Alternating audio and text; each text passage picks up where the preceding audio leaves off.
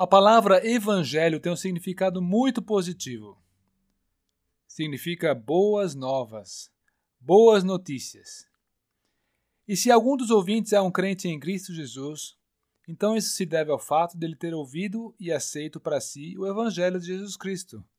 Graças a Deus por isso.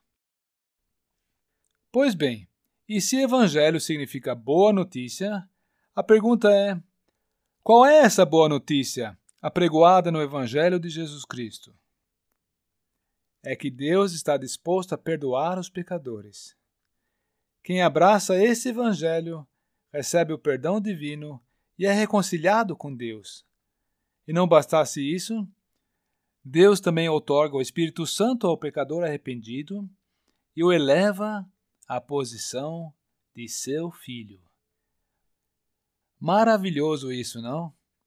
É, principalmente porque cada um de nós tem um histórico de pecados. Tem a sua ficha corrida repleta de coisas que o fizeram merecedores do inferno.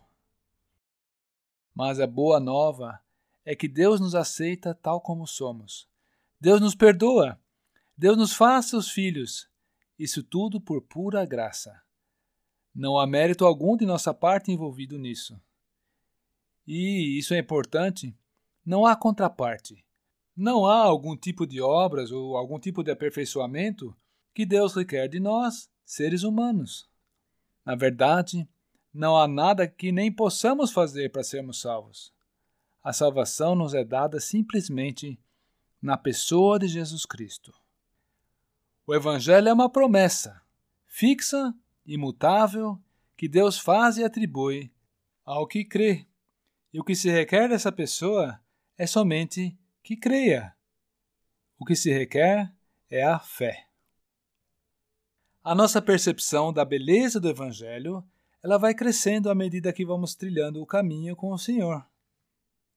Considere somente o fato de que não se exige contraparte alguma. A graça providenciou tudo. Aliás, se fosse exigida qualquer contraparte, nós certamente falharíamos em corresponder. Ou será que não conhecemos a nós mesmos, hein? Quer um exemplo da beleza do Evangelho? Então, que tal esse aspecto? Que Deus não requer contraparte alguma, exceto pela fé, é tudo iniciativa e provisão dele. Não é colocada qualquer outra imposição sobre o salvo. Vamos deixar a própria palavra falar? As citações que seguem são de João 8,32, 8,36 7:38, 10:10 10, e Romanos 7, versículo 6. Então vamos lá. E conhecereis a verdade, e a verdade vos libertará. Se, pois, o Filho vos libertar, verdadeiramente sereis livres. Agora temos sido libertados da lei, tendo morrido para aquilo em que estávamos retidos para que? Para que sirvamos em novidade de espírito. Quem crê em mim, como diz a Escritura, rios de água viva correrão do seu ventre. Disse o Senhor Jesus: Eu vim para que tenham vida e a tenham com abundância. Estes aspectos são lindos, são maravilhosos. Louvado seja Deus por eles. Porém, nós temos um problema. Caso, uma vez salvos, nós não continuarmos vivendo no Evangelho, nós corremos rapidamente o risco de nos esquecer desses aspectos. E aí podemos cair para um dos lados do cavalo. Podemos cair no legalismo ou no liberalismo. No legalismo haverá uma compulsão de coisas que temos de fazer.